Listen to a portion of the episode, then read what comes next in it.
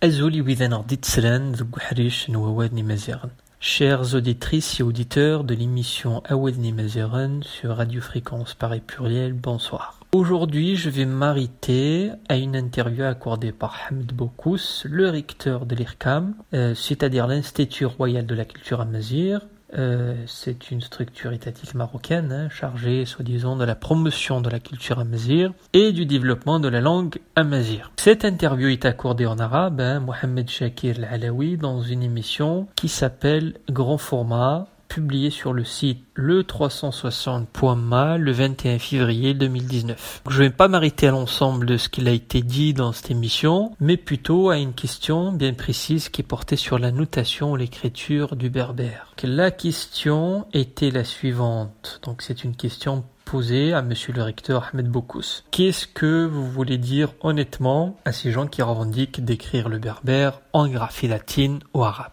La réponse de monsieur le recteur est la suivante. Euh, très honnêtement, c'est absurde. Je vous confirme qu'elle a été dite trois fois en arabe et la quatrième en français, donc absurde. Pourquoi c'est absurde? Donc là, il continue euh, monsieur le recteur parce que en 2004, sa Majesté a donné l'ordre de prendre les tifinards comme graphie officielle pour la transcription de la mazir, etc., etc. Finalement, si vous voulez bien, ce, ce ne sont plus les berbères eux-mêmes ou les écrivains qui décident comment écrire leur langue, déjà d'une, et deuxièmement, c'est un constat, si vous, c'est deux constats même. Alors, mis deux constats. Le premier est que toutes les publications de l'ERCAM sont écrites en et dans la graphie latine. C'est-à-dire que vous trouvez, le même texte écrit deux fois en et en latin à part bien sûr les manuels scolaires. Et aussi, le deuxième constat, c'est que toutes les publications qu'avant l'existence et avant et après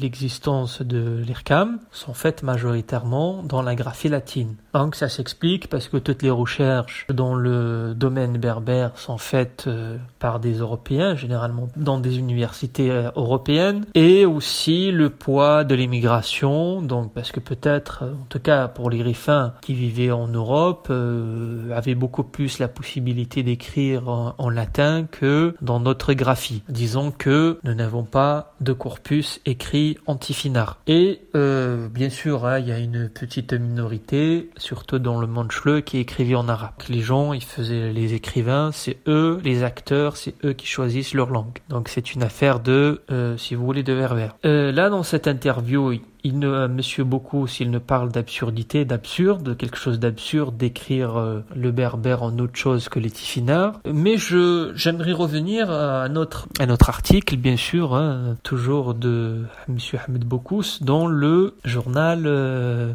L'économiste, dans l'édition numéro 4475. Alors, c'est le 4 mars 2015. Donc, pour bien être précis, il hein, faut bien préciser nos données pour ne pas être traité de qu'on ne raconte pas n'importe quoi. Donc le titre de cet article était bien le suivant. Enseignement de la Mazir, le constat d'échec de l'ERCAM. Dans ce journal, qu'est-ce qu'il dit monsieur Bocuse? Le choix de l'alphabet tifinagh est le résultat d'un arbitrage entre deux grands courants qui proposaient l'utilisation de l'alphabet latin ou arabe dans l'écriture de la mazir. Une étude comparative commandée par le cabinet royal a tranché sur la base de critères techniques mais aussi historiques. Or, classé entre guillemets, c'est-à-dire c'est Monsieur Bocuse lui-même qui parle, un débat idéologique entre les différents courants à l'extérieur de l'ERCAM a parasité les discussions qui étaient en cours, c'est-à-dire cette histoire de, des critères techniques et de choix de l'historicité des Tiffineurs, ce n'était pas ça. Finalement, en fait, c'était euh, un débat, c'est le débat idéologique. Euh, là, dans le même journal, a fait savoir Monsieur Bocuse. Alors là aussi, c'est toujours lui qui parle, Monsieur Bocuse. L'utilisation du tifinagh est un choix difficile dans la mesure où il s'agit d'une graphie qui n'était pas enracinée dans l'environnement social pour favoriser l'implantation de la langue. Et là aussi, admis les limites de ces alphabets qui, ben, selon lui toujours, ne peut pas